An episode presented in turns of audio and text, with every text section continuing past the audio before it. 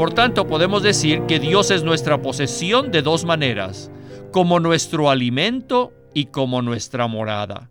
Él es nuestra buena tierra y Él es nuestra morada. Bienvenidos al estudio Vida de la Biblia con Witness Lee. Un estudio completo, detallado y riguroso, libro por libro, desde Génesis hasta Apocalipsis, que se centra en experimentar a Cristo como vida a fin de cumplir el propósito eterno de Dios. Pueden escuchar gratuitamente todos los programas radiales del Estudio Vida o leer en línea los libros del Estudio Vida en nuestra página de internet radiolsm.com. Una vez más, radiolsm.com. Si usted tuviera mucha hambre y colocaran frente a usted una comida muy apetitosa, ¿no estaría contento? Pero si de repente alguien se lleva la comida, ¿no estaría triste? Bueno, en cierto sentido, Dios es ese plato apetitoso. Él es la comida más nutritiva y sabrosa. Dios es la verdadera comida para los hambrientos. Además, Dios es nuestra verdadera morada. Nuestra carga en el mensaje de hoy no es simplemente que escuchemos la palabra, sino que seamos alimentados y recibamos la nutrición que está contenida en la Biblia. En mensajes anteriores presentamos la definición del jubileo, pero en el programa de hoy nos centraremos en las bendiciones del jubileo. Estas bendiciones no son dadas para que las entendamos, sino para que las disfrutemos. El mensaje de hoy se titula Las bendiciones del jubileo y hemos invitado a Eric Romero para que nos ayude con los comentarios. Bienvenido, Eric. Muchas gracias por su invitación. Me agrada mucho disfrutar las bendiciones del jubileo y proclamarlas a todos. Eric, en el mensaje anterior vimos que la predicación del Evangelio de Cristo es el sonido de la trompeta de plata que anuncia el jubileo, o sea, las buenas nuevas. La campana de la libertad que está en la ciudad de Filadelfia en Estados Unidos tiene inscrita una frase de Levítico 25:10 que dice, Pregonad libertad en la tierra a todos sus moradores. Este versículo se relaciona con el jubileo y tiene un significado muy profundo que podemos disfrutar ahora en la era de la gracia. Pregonar la libertad se refiere a hacer sonar la trompeta del jubileo con las buenas nuevas del Evangelio. ¿No es así? Sí, así es. Pero lamentablemente, el disfrute del jubileo es algo que muchos cristianos desconocen. Muchos creyentes todavía no valoran suficientemente el hecho de que cuando la trompeta del Evangelio de Cristo sonó en el Nuevo Testamento, es decir, cuando nos predicaron el Evangelio, entonces fuimos liberados de la esclavitud del pecado y regresamos a Dios como nuestro disfrute. Dios es nuestra verdadera herencia, nuestra verdadera posesión. El jubileo consiste en ser liberados de toda esclavitud para disfrutar a Dios. Comencemos ahora el primer segmento del estudio Vida con Witness Lee, donde escucharemos acerca del jubileo en Lucas 15. Adelante. La predicación del Evangelio es el jubileo. The jubilee is a sounding el jubileo es el tañir de la trompeta. El tocarla, el gritarla, el proclamar las buenas nuevas. ¿Pero de qué?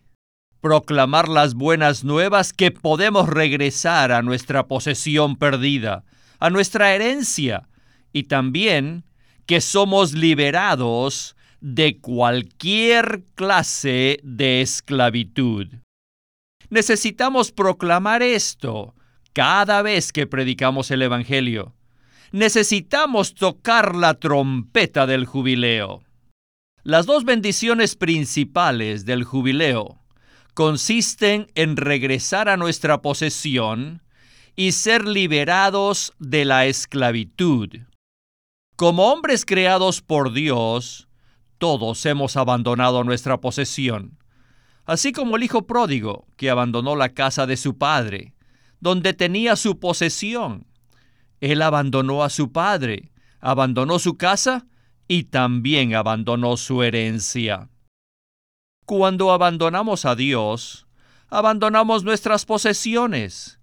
Y ahora no es que nos van a devolver nuestras posesiones, sino que nosotros debemos regresar a nuestras posesiones. En el jubileo, nosotros somos traídos de vuelta a nuestras posesiones. Número dos, ciertamente nosotros estábamos perdidos.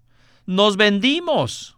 Así que cuando abandonamos a Dios, no solo perdimos nuestras posesiones, sino que además nos perdimos a nosotros mismos. Por tanto, nosotros mismos necesitamos ser liberados. Cada uno de nosotros era como el Hijo pródigo, apartados del Padre, apartados de la casa del Padre, es decir, de nuestra familia, y ciertamente también apartados de nuestra herencia. Necesitamos regresar al Padre, a la casa del Padre, y también necesitamos regresar a nuestra herencia. Lucas 15 es un buen ejemplo del jubileo. Lucas 15 es un buen ejemplo del verdadero jubileo. La primera bendición del jubileo consiste en regresar a nuestras posesiones. Y el mejor ejemplo para mostrarnos esto es el Hijo Pródigo. ¿Podría comentar algo más acerca de esto, Eric? El Hijo Pródigo es un maravilloso ejemplo que nos presenta la salvación efectuada por el Salvador hombre. En el Evangelio de Lucas se relatan muchos ejemplos del jubileo, pero el caso del Hijo Pródigo en Lucas 15 es el mejor. Ningún otro caso describe tan claramente la primera bendición del jubileo, es decir, regresar a nuestra posesión, a nuestra herencia. La parábola del hijo pródigo nos muestra el caso de un hombre que tenía dos hijos, y el menor de ellos abandonó la casa y despilfarró toda su herencia, es decir, abandonó sus posesiones y luego comenzó a padecer necesidad. En la Biblia, en Génesis y Romanos, dice claramente que todos nosotros fuimos creados por Dios como un contenedor y lo que contenemos es nuestra posesión. Cuando Dios creó al hombre, Dios se dio a sí mismo al hombre para que éste lo contuviera como su posesión. No obstante, Adán abandonó esta posesión, por lo cual nosotros también todos la abandonamos. Al hacer esto, todos abandonamos a nuestro Padre, abandonamos nuestras posesiones y abandonamos nuestra herencia. El hijo pródigo tomó algo de dinero, se fue y despilfarró todo hasta quedarse sin nada, a tal punto que estaba dispuesto a comer alimento para cerdos. Finalmente decidió regresar a la casa de su padre, y antes de que lograra pedir perdón por sus actos insensatos, el padre lo amó, lo abrazó y lo recibió nuevamente en casa.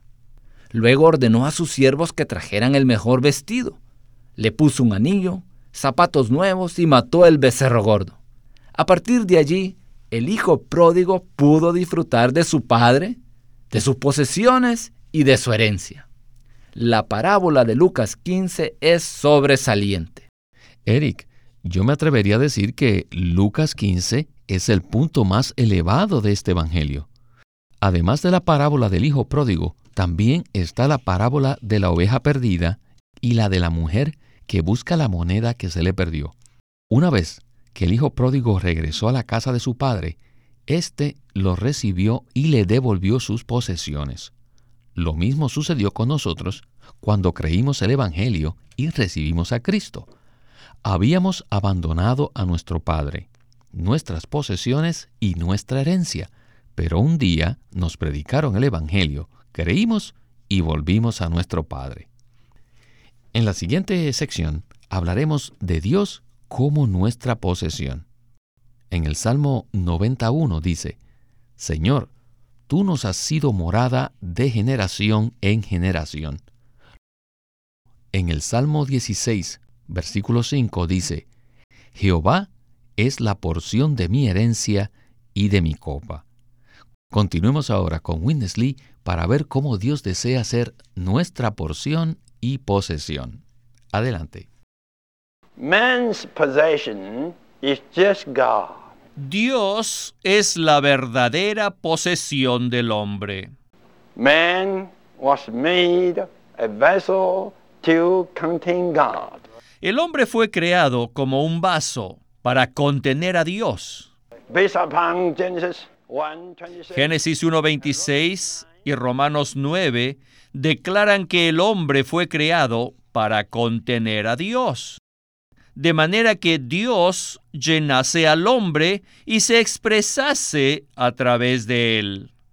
Si el hombre no contiene a Dios, entonces no tiene ninguna posesión, porque sigue siendo un vaso vacío.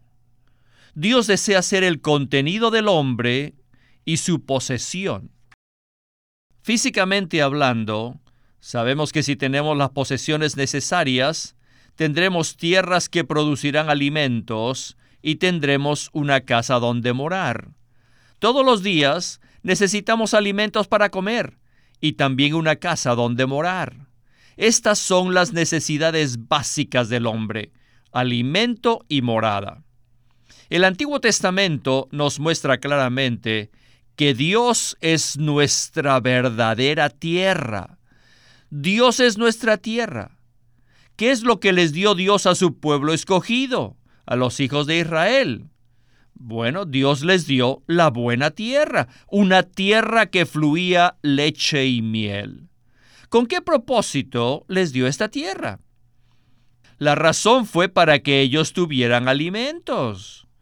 El Salmo 90, versículo 1, nos dice que Dios es también nuestra morada. Incluso se nos dice en el Antiguo Testamento que Dios era la morada de su pueblo escogido. Por lo tanto, Dios es nuestra tierra y también nuestra casa, nuestra morada. En el Salmo 16.5 dice que Dios es la porción de nuestra herencia y nuestra copa. Por tanto, podemos decir que Dios es nuestra posesión de dos maneras, como nuestro alimento y como nuestra morada. Él es nuestra buena tierra y Él es nuestra morada. Por tal motivo necesitamos regresar a nuestra posesión, es decir, a nuestra tierra, y también necesitamos regresar a nuestra familia, es decir, a nuestro hogar. Tanto nuestra tierra como nuestro hogar son Dios mismo, y Dios tiene la intención de ser nuestra posesión para ser nuestra comida y nuestra morada. Eric, nuestras necesidades básicas consisten en alimentarnos y en tener un lugar donde morar. Qué maravilla que Dios, de manera práctica, desea ser nuestro alimento y nuestra morada. Espero que todos los que nos escuchan reciban este mensaje. En este mundo existen muchas personas que necesitan conocer a Dios como aquel que desea ser nuestro alimento y nuestra morada. ¿No es así? Sí, así es. Las dos cosas que usted mencionó son dos necesidades básicas del hombre. Siempre necesitamos algo de comer y también un lugar donde vivir. Nuestras necesidades diarias en la vida cotidiana se componen de cuatro asuntos principales. La ropa, la comida, la vivienda y el transporte. Sin embargo, la comida y la vivienda son las más cruciales. Es posible vivir si no tenemos transporte o ropa adecuados, pero no podemos vivir si carecemos de comida o techo. Incluso hasta los pájaros necesitan comida y un nido. En el año del jubileo, lo crucial no era la ropa ni el transporte, sino más bien la comida y la vivienda. Por tanto, en el jubileo se le permitía al hombre regresar a sus posesiones, es decir, regresaba a su tierra donde se produciría su alimento y también regresaba a su familia, es decir, a su casa. Hablando en términos espirituales, Dios mismo es nuestro alimento y nuestra morada. Dios desea ser nuestra posesión para ser nuestra comida y nuestra morada. Cristo es nuestra buena tierra, la cual podemos absorber y disfrutar. Si laboramos en esta buena tierra, recibiremos el suministro para todas nuestras necesidades. Nuestra hambre podrá ser satisfecha y podremos regresar a nuestra familia, es decir, a nuestra morada. Estas dos cosas son claves para que disfrutemos el jubileo. Existen muchas personas en el mundo que a pesar de estar rodeadas por otras personas, siguen estando solas. Y a pesar de tener abundante comida en su mesa, siguen con hambre. A pesar de que tienen una gran casa donde vivir, todavía se sienten con un gran vacío. Y esto sucede porque no tienen a Dios en sus vidas. Así que si alguno de ustedes que escucha este mensaje siente que esa es su situación actual, le pido que regrese a Dios, que no termine este mensaje sin que usted experimente el jubileo recibiendo a Cristo. Dios en Cristo como Espíritu desea ser nuestra posesión y nuestra herencia. Es más, quisiera aprovechar en este mismo instante para que el que me esté escuchando y haya sido tocado por estas palabras, ore conmigo. Yo voy a orar por usted y usted ore luego conmigo. Señor, te presentamos a cada uno de los que ha escuchado hasta aquí esta palabra. Oramos que pueda experimentar y entrar en la realidad del jubileo. Señor, te pido que estas personas que nos escuchan puedan ver que tú eres nuestra posesión y que tú eres nuestra morada y que tú estás para nuestro disfrute. Ahora, querido Radio Escucha, ore usted conmigo. Señor Jesús, me abro a ti en este momento.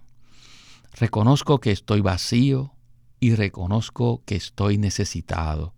Por eso te pido que me recibas. Quiero tenerte como mi posesión y como mi disfrute. Quiero que el propósito tuyo se cumpla en mi vida. Señor, te recibo. Amén. Gloria al Señor. Bueno, Eric, ¿qué nos podría usted decir con respecto al Hijo pródigo y a nuestra condición cuando estamos sin Dios? Así como el Hijo pródigo, nosotros habíamos abandonado a nuestro Padre, nuestras posesiones y nuestra familia. Sin embargo, por medio de la obra del Espíritu en nosotros y por medio de la obra de Cristo en la cruz, hemos sido traídos de regreso al Padre. Él está dispuesto a recibirnos con mucho gozo. Desea vestirnos con Cristo. Desea poner calzado en nuestros pies, ponernos un anillo y matar el becerro gordo para festejar nuestro regreso. Es como si Dios nos dijera, ya es hora de comer. El becerro gordo ya está preparado y yo los estoy esperando con los brazos abiertos. No es necesario que traten de hacer alguna obra para mí. Ustedes pertenecen a esta casa esta es su familia, y vamos a comer y disfrutar. Alabado sea el nombre del Señor. Qué cuadro tan maravilloso de la salvación que Dios efectúa. Espero que muchos hayan escuchado el sonido de la trompeta del Evangelio en este mensaje. Sigamos ahora con el último segmento del estudio vida con Winnesley. Antes de ser salvos, no teníamos a Dios. Vivíamos en esta tierra sin Dios. Porque lo habíamos abandonado. Pero en el jubileo neotestamentario, todos hemos regresado a Él. Y en realidad no es que nosotros volvimos a Dios, sino que Él nos hizo regresar para que lo tomemos como nuestra posesión. Nosotros no regresamos a Dios cuando fuimos salvos, sino que Dios nos regresó. Él nos hizo volver a nuestra posesión. Cuando salimos a predicar el Evangelio, debemos hacerlo a manera de jubileo. Debemos decirle a las personas, Señor fulano, Dios, Dios es su posesión pero usted lo abandonó. Ahora Él desea que regresemos y debemos permitirle que lo haga. ¿Está usted dispuesto a permitir que Él le lleve de regreso a sí mismo? Y la manera en que Dios le trae de vuelta consiste en que lo pone a usted en Cristo. Cristo es como un avión, un 747 que nos lleva a Dios. ¿Está dispuesto a abordar este avión? Ya es tiempo de abordar. El 747 ya está listo para regresarlo a Dios. Está dispuesto a abordar a Cristo de manera que Él lo lleve de nuevo a Dios? Si las personas nos contestan que sí, entonces ya están en el gran 747. Aleluya. Muchos de nosotros pasamos por esta experiencia, ¿verdad? En el momento que escuchamos el Evangelio, oramos y decidimos tomar este avión. Luego subimos, abordamos y regresamos a Dios. Aleluya. Ahora estamos de regreso a Dios y a nuestra familia. Nosotros somos como el hijo pródigo que regresó a su padre y a su familia, y allí disfrutó al padre como su porción, disfrutó su posesión, disfrutó su herencia y disfrutó la vida de la familia. Estas palabras en realidad son la trompeta de plata que nos proclama las buenas nuevas. Ciertamente estas son buenas nuevas. Quisiera animar a aquellos que escuchan este mensaje a que abandonen sus triciclos dañados y aborden este avión 747. Este avión los conducirá directo al Padre, el cual es el lugar donde debemos morar. Todo aquello que hicimos cuando abandonamos a Dios es una vergüenza pero ahora podemos regresar de vuelta a Dios de manera gloriosa. Esta es la bendición del jubileo. Bien, hablemos acerca de regresar a nuestras posesiones y ser traídos de vuelta a nuestro hogar. Dios es nuestra posesión y nuestro hogar es, en realidad, la iglesia, la cual es la casa de Dios. ¿Podría hablarnos más acerca de esto antes de terminar el mensaje? Dios desea ser la posesión, la herencia y el contenido del hombre. El hombre fue creado según la imagen y conforme a la semejanza de Dios, como un vaso. El contenido del vaso es la posesión del vaso. Dios era nuestra posesión, pero nosotros lo abandonamos. Ahora en Cristo hemos sido traídos de regreso a Dios. La intención de Dios entonces es llenarnos consigo mismo, para que Él llegue a ser nuestra valiosa posesión y herencia. Creer en el Señor Jesús equivale a volver a Dios como nuestra herencia. Cuando una persona se arrepiente delante de Dios, regresa a Dios como su posesión. Todos nosotros necesitamos predicar el Evangelio de esta manera. Pero para poder hacerlo, también necesitamos tener el disfrute apropiado del jubileo neotestamentario. Espero que todos tengamos un disfrute adecuado de este jubileo. De esa manera, cuando prediquemos el Evangelio, lo predicaremos proclamando el jubileo. Tenemos que anunciar a las personas que ellos han dejado a Dios, que abandonaron su herencia, pero que Dios desea que regresen a Él.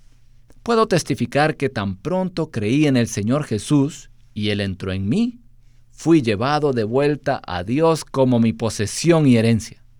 Alabo al Señor porque hemos regresado a Dios como nuestra posesión y también hemos regresado a nuestra familia.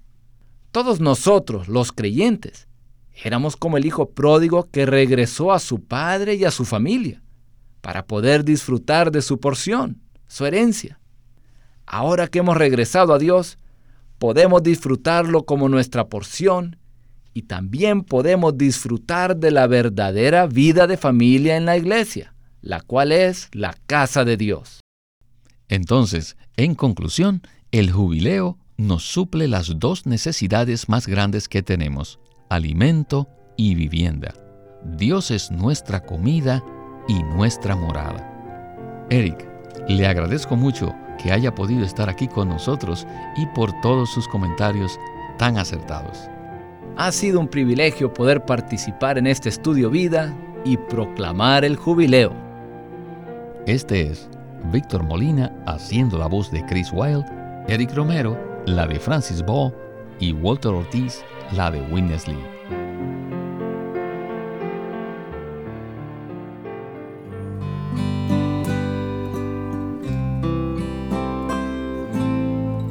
Queremos presentarles el libro titulado El Ministerio de Oración de la Iglesia, escrito por Watchman Nee.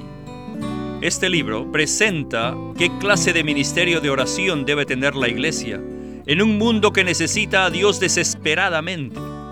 Muchas veces Dios parece estar limitado e impedido a realizar su propósito, y a pesar de las constantes necesidades, su capacidad no tiene límite. Sin embargo, existe un límite a lo que Él está dispuesto a hacer sin la cooperación de la iglesia por medio de oración. La oración de la iglesia tiende los rieles sobre los cuales Dios puede desplazarse para cumplir su propósito eterno. En el ministerio de oración de la iglesia, Watchman Nee presenta los principios bíblicos relacionados con la clase de oración que ata en la tierra lo que es atado en el cielo y desata lo que se desata en el cielo. Mediante la oración de la iglesia, todo límite y todo estorbo al cumplimiento de la voluntad de Dios puede ser eliminado. Esperamos que todos puedan leer este libro llamado El Ministerio de Oración de la Iglesia, escrito por Watchman Nee.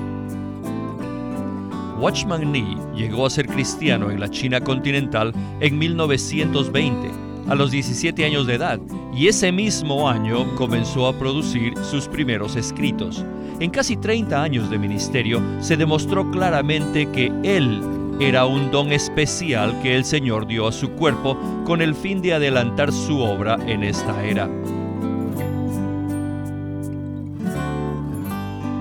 Queremos animarlos que visiten nuestra página de internet libroslsm.com. Allí encontrarán los libros impresos del ministerio de Watchman Nee y Witness Lee la Santa Biblia versión recobro con sus notas explicativas y también encontrarán folletos, himnos, varias publicaciones periódicas y libros en formato electrónico. Por favor, visiten nuestra página de internet libroslsm.com. Una vez más, libroslsm.com. O llámenos a nuestro teléfono gratuito 1 800 810 1149. 1-800-810-1149. Además, si desean, pueden comunicarse con nosotros enviándonos un correo electrónico a estudiovida.lsm.org. Una vez más, estudiovida.lsm.org.